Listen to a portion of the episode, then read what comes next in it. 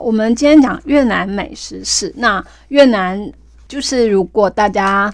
呃，有注意到的话，其实，在台湾现在不管是在那个台北或其他地方，嗯，其实越来越常看到那个越南的那个，不管是餐厅或者是小吃店哦。然后我们知道，像有河河粉啊、米粉啊等等。那越南其实我嗯比较起来，可能是我们算是非常常见且可能非常熟悉的那个国家。然后我们可能对越南的历史没有非常的熟悉，可是其实它存在的时间也有也有上千年。那早期就是作者当然，嗯，他有从远古时候讲起，他们的时候会因为是整个海岸线很长嘛，所以他们就会呃有很多是用软体动物做的食物。那可是后来当然就是。其实进入了大概有千年的时间，是在中国这样子一个势力的统治跟影响之下。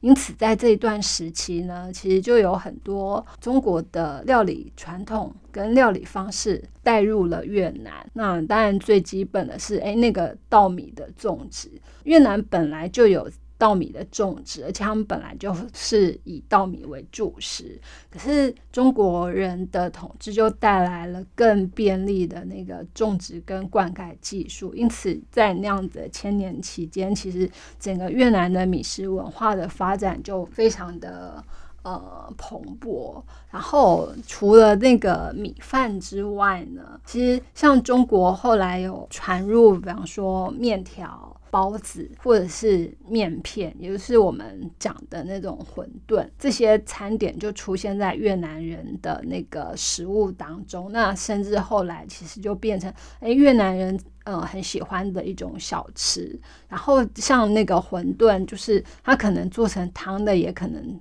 做成油炸的。那这些其实都被越南人接受了。然后他们现在讲包，可其实就是我们讲的那个包子。只是中国的包子，它可能会加那个肉、洋葱跟中国腊肠。那可是，在越南呢，它就会很有趣的是，它会运用各种材料，它就不会只只包这三种东西。所以你到越南去吃包子的时候，就常常你会呃，应该说好得到蛮多的惊喜。对，因为你在吃之前，你会不知道，哎，这里面到底有些什么样的东西。那除了这几种比较平民的小吃之外，然后另外像烤肉，然后像脆皮烤猪或叉烧、烤鸡、烤鸭等等这种中式的烤肉，也因此传到了越南。但是这几样东西对越南人来讲，它就是没有被像包子或面条那样子。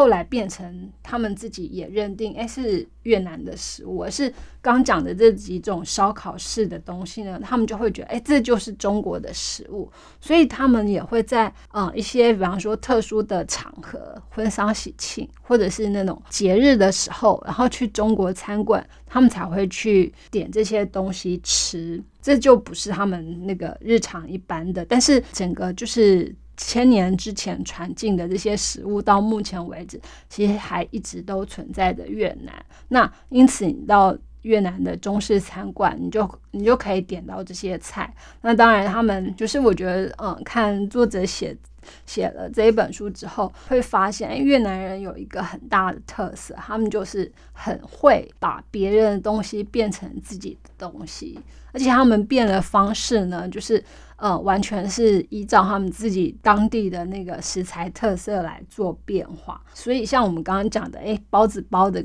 那个馅料有所不同，然后甚至像那个就是我们现在依然很熟的，像咸蛋或皮蛋，那或者是像豆腐，其实到了那个越南，他们也就。被完美的融入了越南的烹调当中，所以其实就是如果我们单单去分析它用了哪些材料来做菜的话，那我们会觉得，哎，那这跟中式餐点有什么不同？都是用同样类似的这些材料啊。可是当它真的做成一道料理端上桌的时候，就明明是同样的材料，可是那那个口味却可以让你很明显的分辨出，哎，这是中式的做法，跟哎，这是越南。式的做法。所以其实像我们炸豆腐，可能就是沾那个胡椒盐之类的。可是像如果你在越南吃炸豆腐的话，它可能会跟米饭，然后跟他们当地用鱼来发酵的那个鱼露跟酱油一起食用。然后甚至他还会把那个葱或番茄加到豆腐里头，成为炖豆腐。然后甚至他还会把那个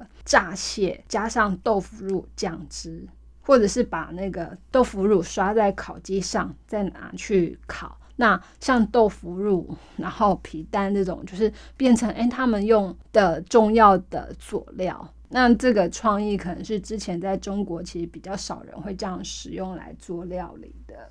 那另外是像用米来做的，呃，他们的传统早餐像糯米饭，这也是他们就是每天早上可能起来，家庭主妇一定要准备好给家人吃，而且对他们来讲很好玩，就是他们觉得如果你的一餐里头没有吃到米饭的话，那你就不算是吃过饭。所以，如果你就纯给他面包，他可能吃的很饱，但是他还是会跟你说：“哎，我还没吃饭。”那这个米饭就是对他们来讲是非常非常重要的那个一项食物。那甚至他们除了那个米饭之外，他们还会加入像椰奶或椰浆，煮成甜的。那用米来做的话，除了那个直接做成米饭之外，其实还有另外一项是那个米粉。那就是如果要追本溯源的话，米粉其实也是中国南方。就是进口到越南，可是现在也几乎整个就越南化了，所以我们会讲，哎，越南的米粉，只是我们可能就叫它，哎，越南的河粉。那它会有不同的粗细，然后也可能用在汤里面，也可能用在冷盘里面。那它可能加牛肉，也可能加猪肉。甚至它其实他们的那个米粉，其实都是要新鲜现做的，而且是在那个市场上出售。吃之前呢，都要先用热水或滚水这样烫过。所以他们每天早上对家庭主妇来讲，就是除了准备米饭之外，还有另外一项那个例行事务，就是他们一定会很早，可能就是五六点的时候就跑去市场，然后就是去买这个米粉来当。早餐，而且就是当天买就当天吃，就是觉得这样的吃法是最新鲜的。而且其实过了中午之后，他们就会觉得，哎，那个米粉就已经不太行，而且他们晚上就不吃米粉，因为他们就会觉得，哎，晚上吃米粉其实会让人家那个胃痛。只是他们的米粉其实就也是有非常多的花样，像他可能做成热米粉汤，然后像有螺螺肉粉，或者叫螺蛳粉，或者叫稻蟹粉。那像。其他的冷米粉的话，比方说有烤猪肉粉或烤鱼粉、炸鱼粉或南部炸猪肉粉等等那甚至还有那个现在也很有名的那个顺化牛肉粉。每一个地区，因为越南是狭长型的，所以它从北到南，其实它每个区域的那个处理方式也都有有所不同。那包括他们加的那个呃材料也都有不同，因此就是让我们要搞清楚我们在哪。里，那我们就可以点什么东西来吃。然后像嗯刚刚讲的，哎，他们除了那个这些作为主食的食物之外，然后在越南还有一个很特别的点，就是他们喜欢用一种叫做水蘸汁的蘸料。那水蘸汁的蘸料呢，那个鱼露是是其中的一个重要的成分，因为鱼露。用鱼发酵嘛，所以我们可以大概 想象一下 所谓发酵的东西的味道是什么。中国有那个臭豆腐这样的发酵品，那他们的鱼露其实跟罗马的那个鱼露也是同样概念，都是用鱼来做那个发酵，那它就会有还蛮强烈的味道。所以如果对于那个强烈味道不太能接受的话，那他们有另外一款，就是用这个鱼露来做的水沾汁。那也就是它其中会加入那个鱼露之外，另外会用水啊、糖、醋、莱姆汁、大蒜、辣椒等等来做调和。那每个地区的那个水甘汁呢，基本上是用这几种成分，只是每一种的比例会有不同。那有些地方甚至可能辣椒是另外给你一盘，然后你可以依照你自己喜欢的辣度来加多少。那有的地方可能是柠檬莱姆汁会多一点，然后有的是可能大蒜会多一点。那这种水甘汁就对越南人来讲是一样，每餐不可或缺的一个一个东西。虽然说它可能是一个蘸酱而已，可是对他们来说，哎，食物的所有风味可能也都表现在这个加了这个蘸蘸酱之后。所以越南的食物就是你一定可以看到这个酱汁的这个存在，然后。现在有些店里头更有趣，就是诶，他会把不同原料就分别用小盘装，那你就可以完全根据你自己的喜好，看你什么东西要加多加少，那就也让个人就是可以边吃边玩。那越南除了中国的影响之外，其实嗯还有另外一个很明显的是法国的影响，就是越南曾经变成法国的属地之一。然后法国到这边来，就是呃，因为战争的原因嘛，那很多法国人呃被派遣到这里来，所以他们就带来了咖啡。然后像我我们现在也知道很有名的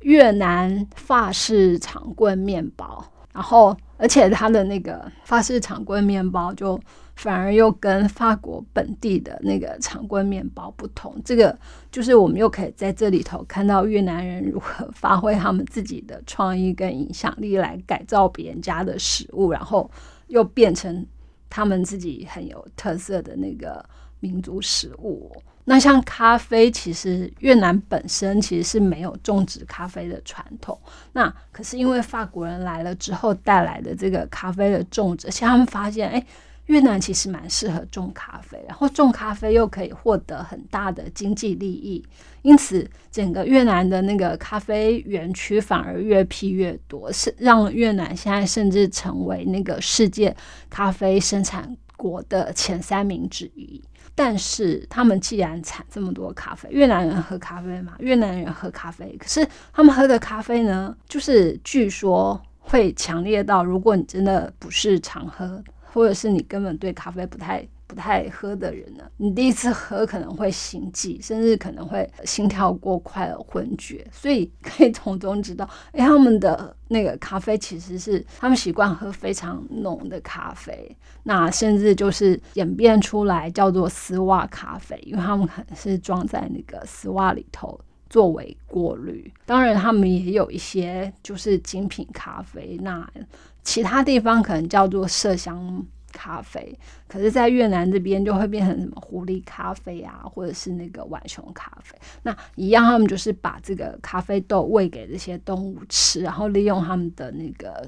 呃消化系统产生的分泌物，然后改变那个咖啡的的香味跟品质。所以在越南，其实如果就是你要喝到特殊的好喝的咖啡的话，其实不太能买得到。因为他们会把这样子稀有的咖啡拿来作为招待客人跟亲朋好友。那如果你在一般大街小巷的那个越南咖啡呢，那你就要有呃心理准备，就是诶，它很强烈，对，所以可以多要求加一点水，或者是那个就是加炼乳调味。因此，你到越南喝咖啡，的确是可以喝到非常不同的咖啡。对，那其他像面包、那个法式长棍，就是现在也几乎变成越南人的主食。然后他们就会在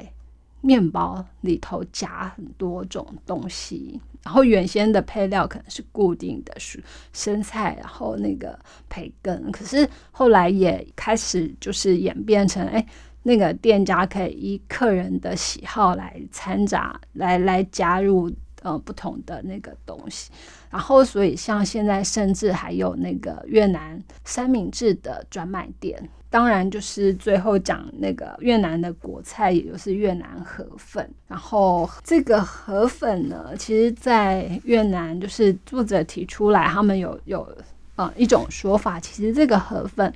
呃也是来自于法国的影响，它原本。虽然说可能这食物原本就存在，可是它名称就不叫河粉。那至于为什么会变？后来变成河粉呢？其实他们就说，哎，那时候法国军人来越南，然后结果到晚上比较冷的时候，然后他们想吃东西，可是语言不通啊，他就看到街头上有那个小贩就担着担子，然后呃担子两边。一边是炉火，另外一边是有锅子的。然后他们也不知道那个是什么东西，可是看到有用锅子在煮的东西，会就觉得哎，那应该就是在寒冷的时候吃起来会蛮温暖，所以他就会招手叫那个小贩。当然他们就用法文发音，所以他就会 f f f，这个就是法文里头火的那个意思。然后对于那小贩来讲，他也听不懂那个士兵到底在讲什么，他只知道说，哎，他们好像要什么，而且他们过去之后就知道，哎，可以赚到钱。因此后来他们就会觉得，哎，如果他听到那个有人在交换粉的时候，那就是他们做生意的大好时机。那他们的那个担子上挑的，其实就是这个，后来就就统称为粉这个粉的东西。从那个时候就一直传下来，然后里头其实就是河粉，也就是米粉。然后刚讲过那个像牛肉片、洋葱、香菜等等，他们就是边挑着沿街到处卖，然后那个锅子就是炉火不会熄，然后还有可以依据客人现点现煮。那这个就是越南那时候其实街头很常见的景象，当然就是后来演变成到现在，就是它的配料会越加越丰富，然后当然就也分不同的派别，比方说有一派就是专门是喜欢在里头加牛肉的，所以有牛肉河粉。另外也有用像鸡肉的，就是鸡肉河粉，所以它其实就会有那个像北方的话，你要吃到的河粉就会是比南方的宽，那里头可能会添加莱姆跟新鲜辣椒。可是像在南方的话，你可能看到它的配料除了肉类之外，可能会有大虾或者是鱼或者是豆腐等等。那甚至有时候连那个广东海鲜酱也会出现在越南的河粉餐厅里头。那这些其实就是河粉，现在也变成所谓越南的国菜。那当然，就如果你到越南去玩的话，这些食物都很值得尝。但你在台湾也目前大概也都可以尝得到，而且它就不会像在越南，哎，你北在北部吃北方的河粉，在南部吃南方的河粉。那到了台湾，可能它就是东南西北也不管，反正它综合在那个。同一个摊子上，因为其实主原料相同，那就是那些配料的一些变化。